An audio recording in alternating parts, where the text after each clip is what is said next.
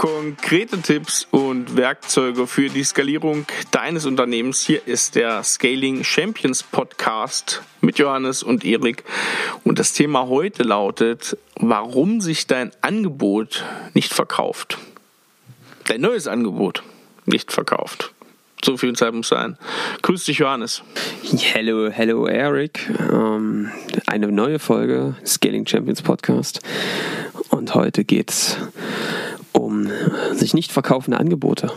Offensichtlich. Ja, offensichtlich. Wir schließen, ich finde, thematisch ganz gut an an letzter Woche. Letzte Woche ging es darum, wie schneide ich die alten Zöpfe ab. Also wenn ich zu viel im Portfolio habe, hört euch die Folge gerne nochmal an, wenn ihr die bis jetzt noch nicht gehört habt.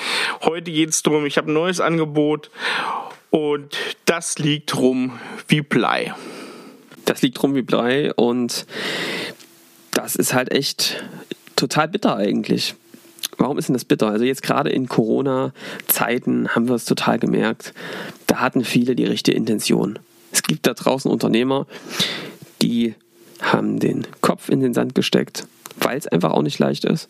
Und dann gab es Unternehmer, Unternehmerinnen, die haben gesagt, ne, wir lassen uns hier nicht unterkriegen, wir geben weiter Gas und wir reagieren auf die neuen Bedarfe unserer Zielkunden. Warum? Na klar, das sind natürlich gerade auch für IT-Unternehmen schon goldene Zeiten, weil alles digitalisiert werden muss.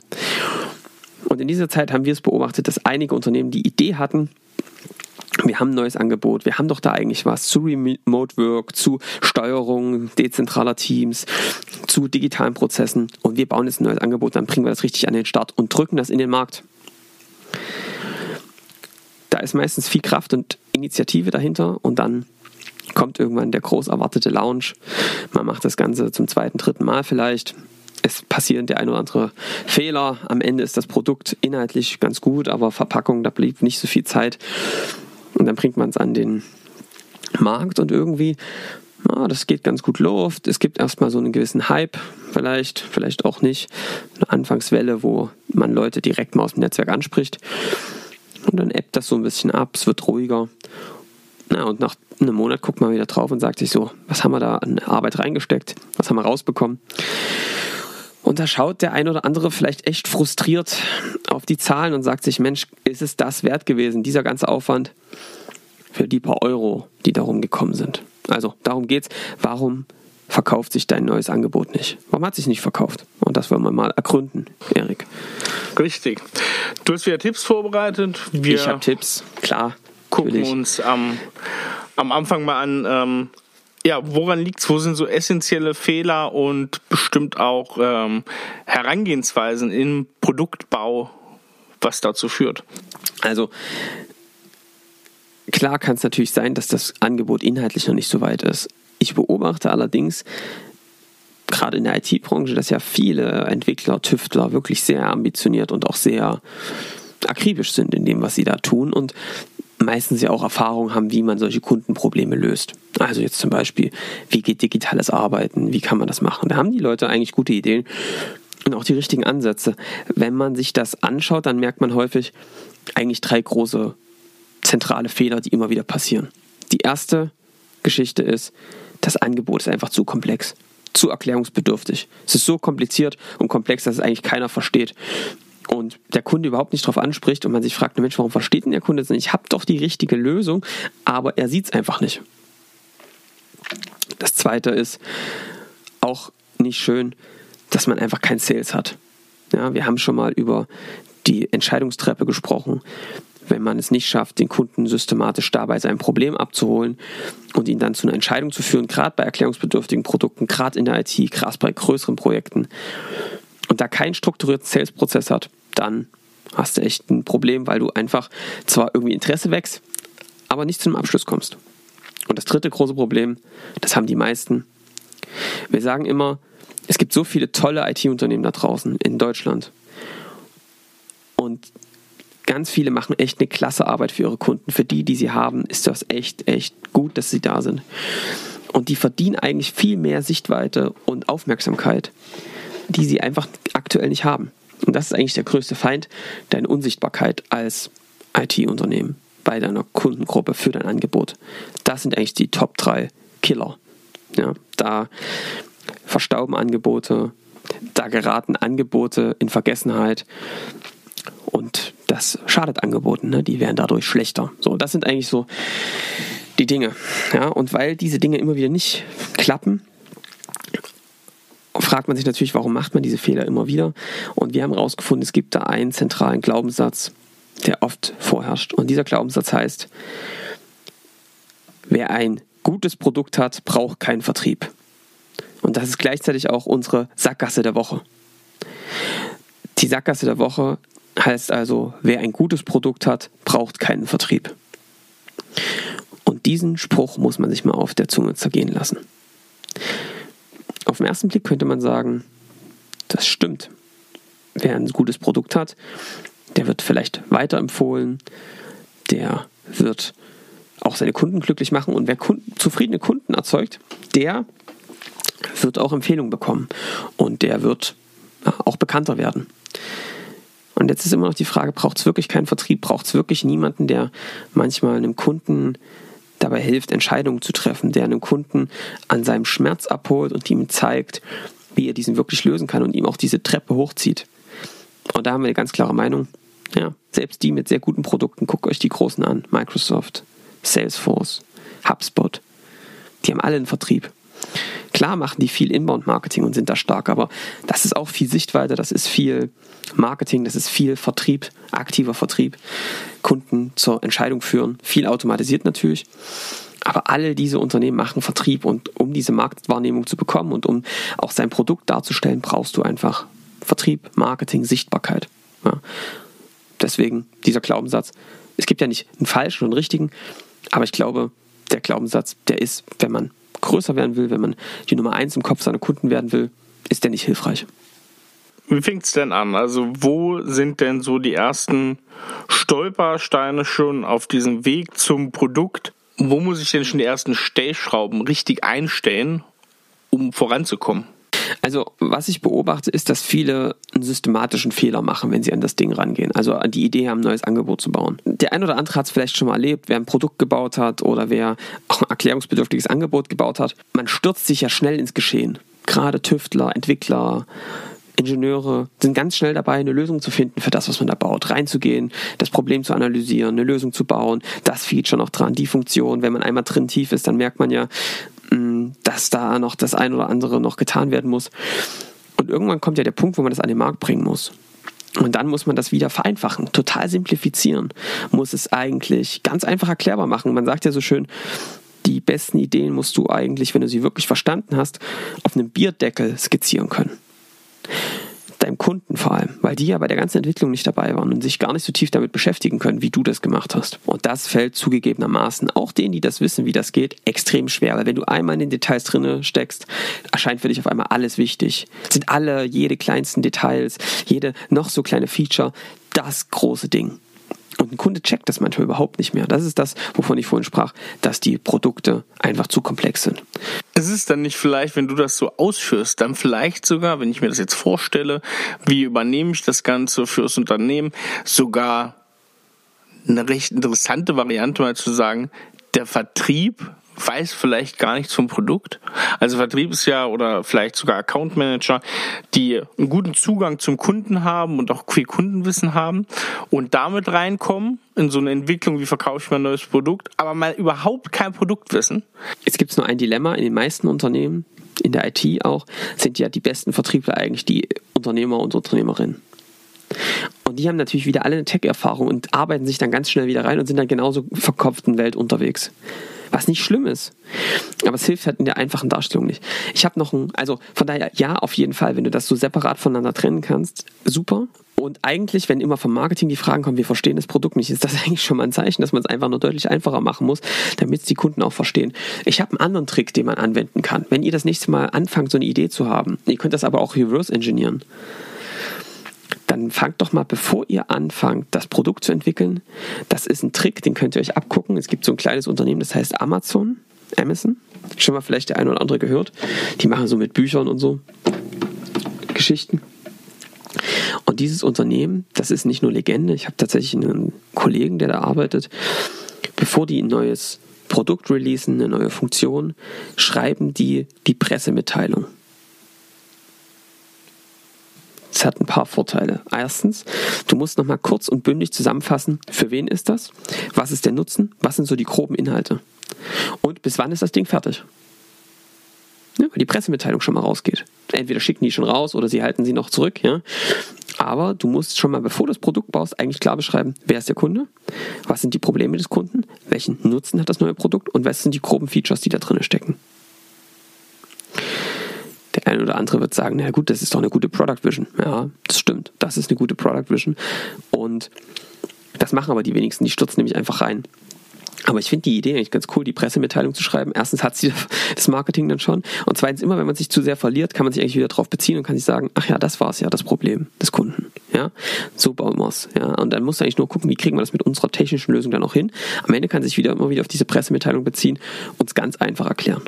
Finde ich einen coolen Tipp. Also, wenn du das machst, nimm dir mal einen Zettel und einen Stift, schreib nochmal auf, für wen ist das, wer ist der Kunde, was sind die Probleme, welche Probleme löst ihr, was haben die Kunden danach und mit welchen Funktionen tut ihr das. Finde ich eine coole Idee. Ja? So. Tipp Nummer zwei.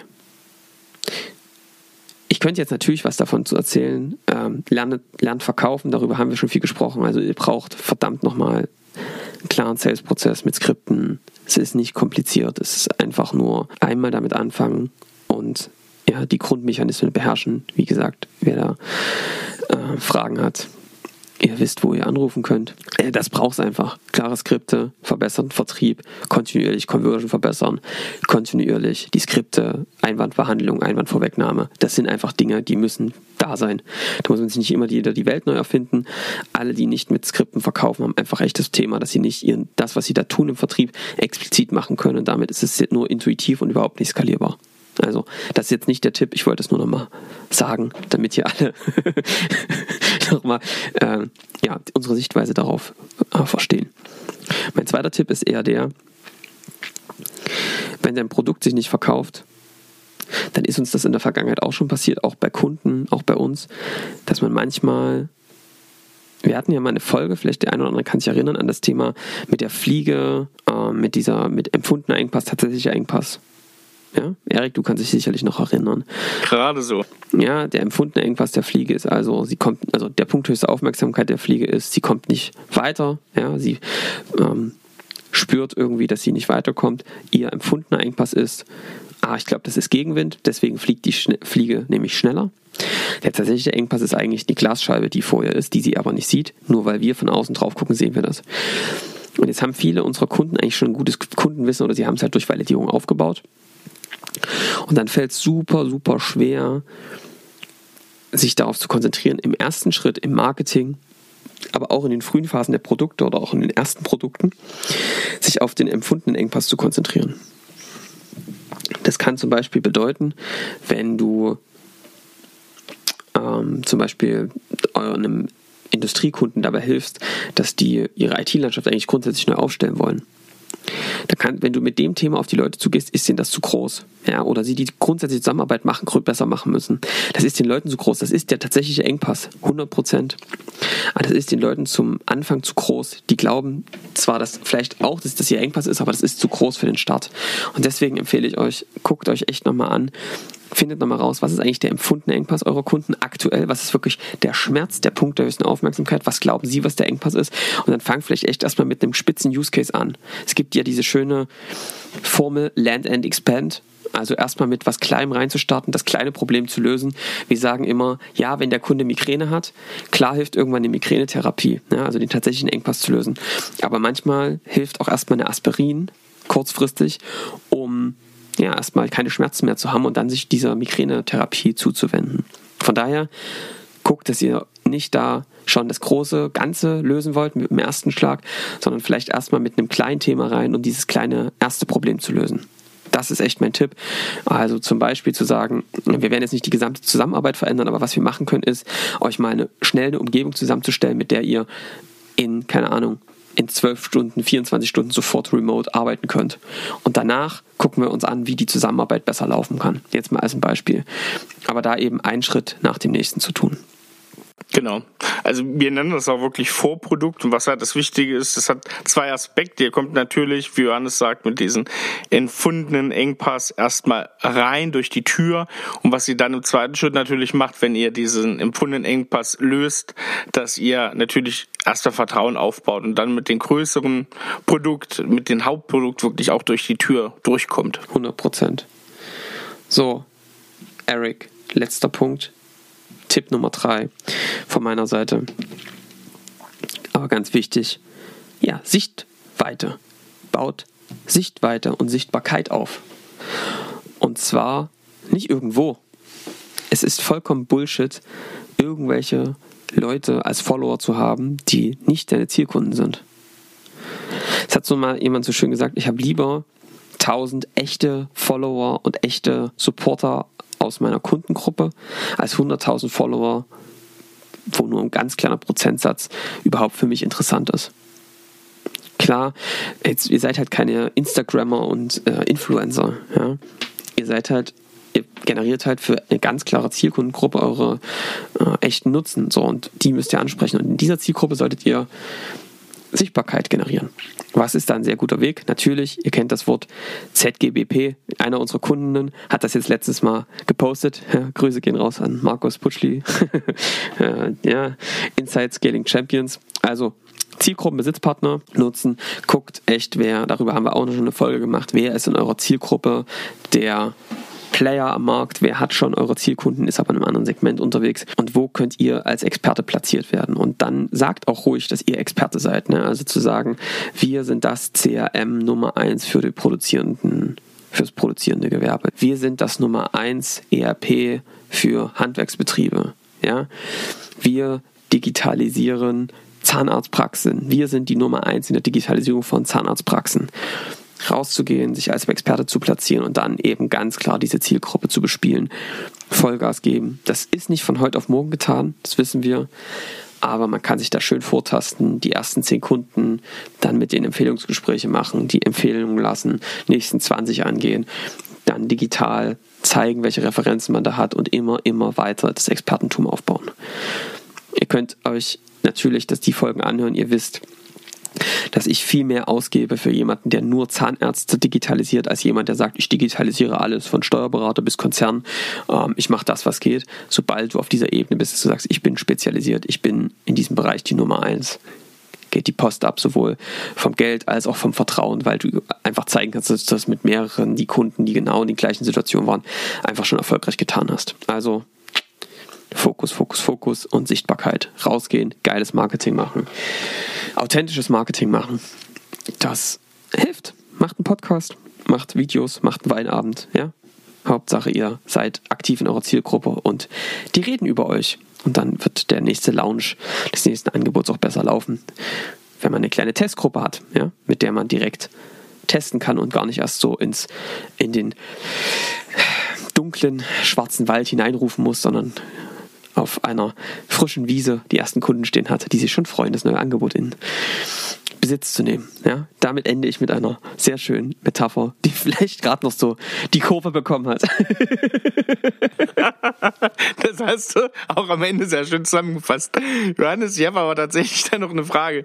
Thema MVP und auch ähm, ja, Verkaufen vorm Produzieren oder vorm Erstellen. Das sind auch noch so zwei Themen. Kannst du dazu kurz noch was sagen, weil sie ja zum Thema Sichtweite, Reichweite, nicht zu verkauftes Produkt auch noch eine gewisse Rolle spielen. In aller Kürze. Ja, also ich, ich glaube, äh, auch das ist Verkaufen vom, vom Herstellen ist eine schöne eigene Folge. Ich würde das mal aus, outsourcen. Ja, darüber können wir reden. Ja, da kommen ein paar herrliche Glaubenssätze zum Vorschein. Vielleicht auch bei dir jetzt gerade. Da kannst du dich schon auf die nächste Folge freuen. Ich kann zu dem Thema MVP noch sagen, klar macht das Sinn und das glaube in diese Richtung geht ja auch das Vorprodukt oder diese, äh, diese Pressemitteilung, dass du einfach dir echt überlegst, was ist das Minimum, dass du mit dem du mal rausgehen kannst. Ich, es gibt ja diesen Spruch, fürs erste MVP sollte man sich schämen.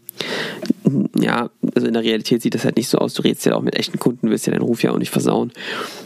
Aber man kann natürlich schon in einem frühen Stadium rausgehen, weil man dann einfach nicht in diese Situation kommt, dass man ohne Kundenfeedback ganz lange entwickelt und eigentlich auch in der Entwicklung gar keinen richtigen Fixpunkt im Außen hat.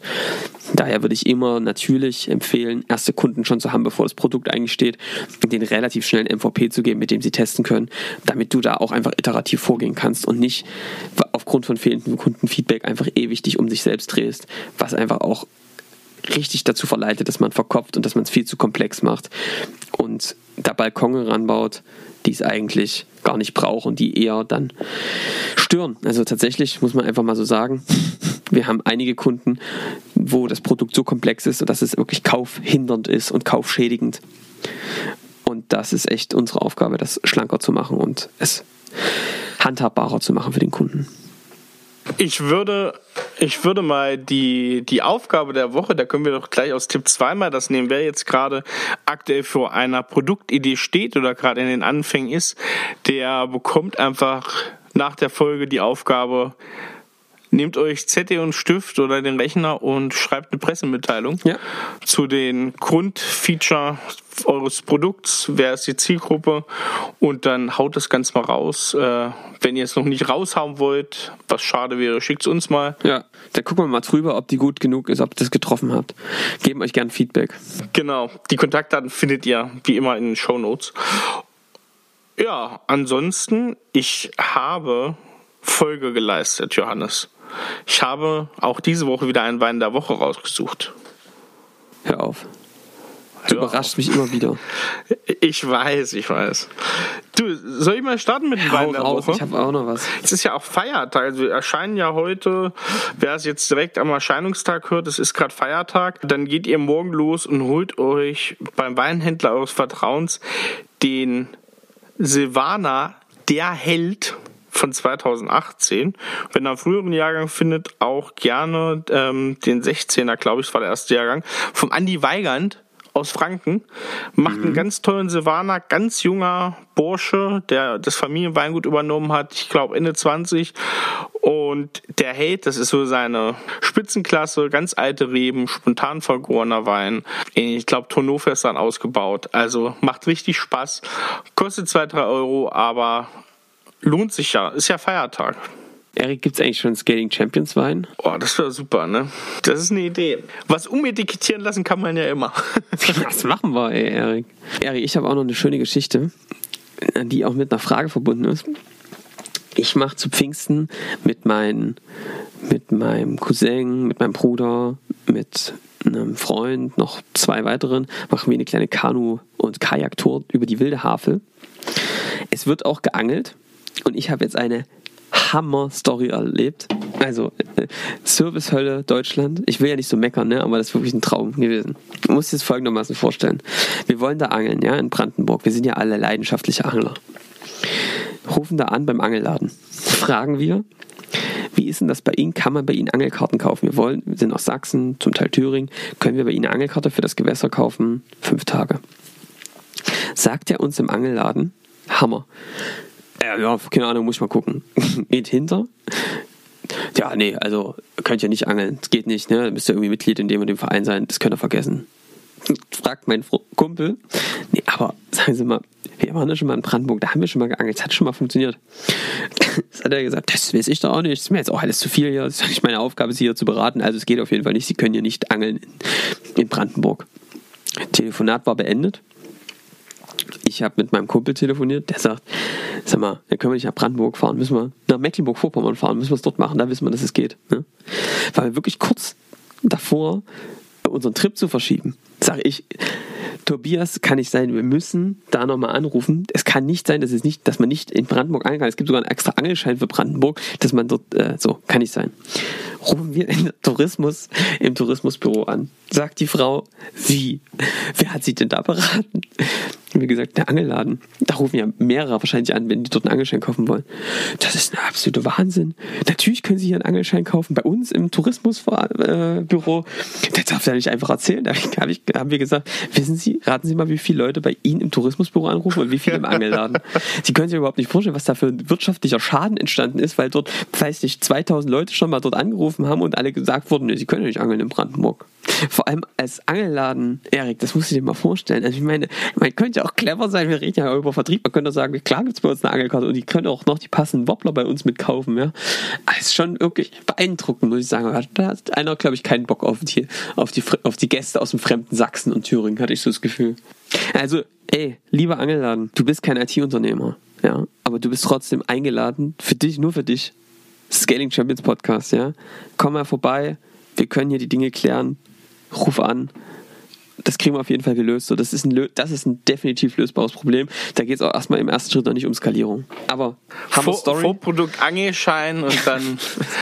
also ich habe wirklich, ich habe mit der Dame sehr gelacht, aber ich glaube, die, die ist dann erstmal rübergestiefelt in den Angelladen und hat dem mal richtig die Blinker neu sortiert.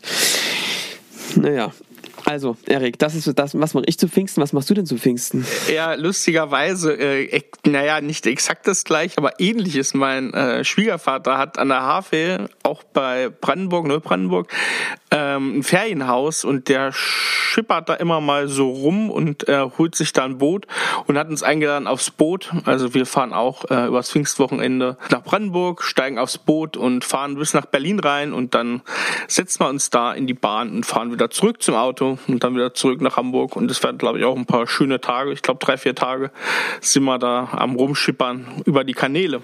Also sehr ja, ähnlich, Johannes. Vielleicht sehen wir uns. Nee, da können wir doch dort noch einen Podcast aufnehmen, dass wir einfach wieder mit ein bisschen arbeiten.